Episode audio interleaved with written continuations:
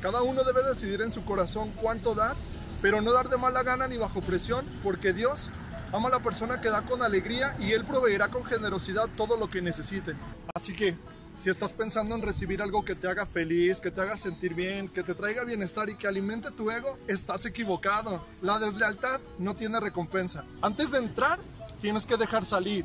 Vacía tu mente y tu corazón de todo aquello que no te deja avanzar, aquello que no te permite estar bien con la persona que amas, con la persona que tú eliges para que sea tu compañera y con la que se supone que eres feliz.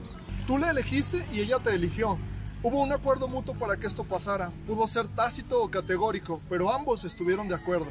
Así que, la próxima vez que quieras culpar al otro de lo que te duele o te molesta, piensa por un momento cuál es el papel que estás teniendo tú, si lo estás desarrollando bien y si en realidad Eres capaz de ser juez y parte. Tienes la capacidad de ser la víctima sin ver más allá de tu frente y seguir culpando al otro, al otro que tú elegiste y seguir siendo la víctima sin darte cuenta que este es un juego de dos y que uno de tres atados es más difícil de romper. No seas el victimario, pero tampoco te comportes como la víctima. Hay más vergüenza que placer en comportarte de una o de otra manera y hay mucha perversidad en ambas. Escucha tu voz interior, escucha tu sufrimiento y date cuenta del sufrimiento que causas a quien en confianza te da su amor y su confianza. Conviértete en eso que quieres recibir, en eso que quieres ofrecer al mundo y siéntete orgulloso de lo que eres y del camino que recorres. Y entonces siempre tendrás lo necesario y habrá bastante de sobra para compartir con otros.